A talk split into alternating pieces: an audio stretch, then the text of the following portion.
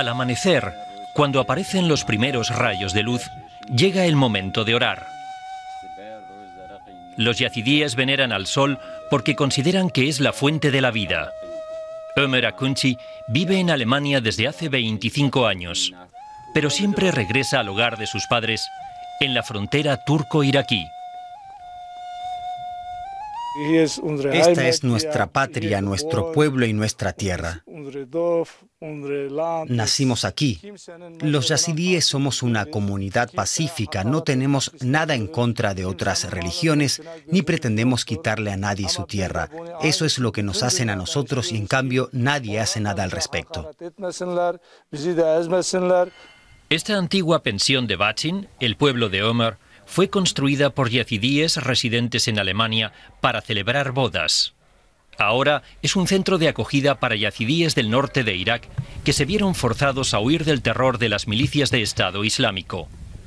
Los que no encuentran un lugar dentro duermen en el patio. En las últimas semanas, decenas de miles de yazidíes lograron salvarse cruzando la frontera turca. Aquí son acogidos por sus correligionarios como Omer Akinci, de Alemania, que acogió a dos familias en su residencia de verano. Pero el horror que vivieron aún está presente.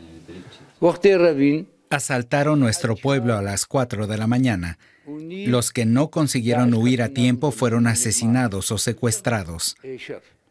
Nosotros conseguimos escapar en un auto en el último momento, pero desde entonces no sabemos nada de nuestros parientes. Tengo amigas que fueron secuestradas por los terroristas. Los yazidíes hemos sido siempre oprimidos en Irak, primero con Saddam Hussein y ahora con las milicias de Estado Islámico.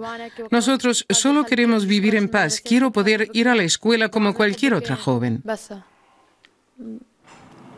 Este pueblo, Kibaj, estuvo habitado por yazidíes hasta que a finales de los 80 el ejército turco los expulsó.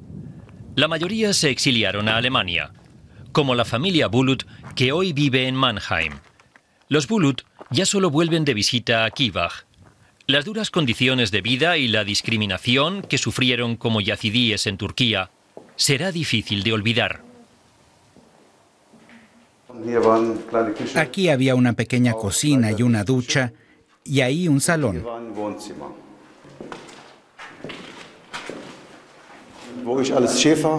Como éramos pastores siempre llevábamos agua encima, pero cuando la gente de los pueblos vecinos se enteró de que éramos yazidíes, no quisieron beber más de nuestra agua.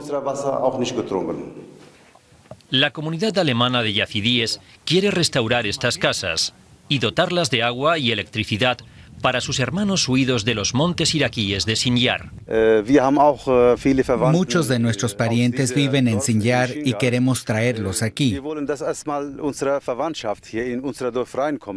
Por supuesto, también nos alegra que nuestro pueblo vuelva a estar habitado. El sudeste de Turquía es pobre.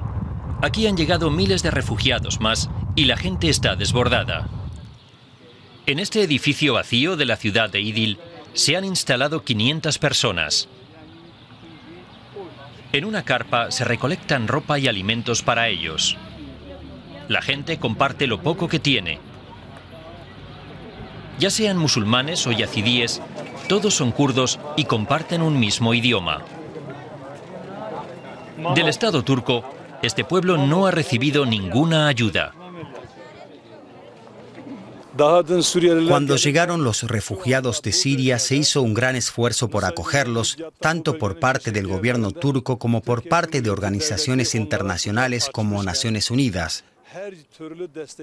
Para ellos, en cambio, no hay ninguna ayuda oficial. Y nos preguntamos por qué. ¿Es porque son kurdos? ¿Porque son yazidíes? ¿O por ambas cosas? El pavo real es para los yazidíes la fuerza suprema, el ángel guardián del mundo.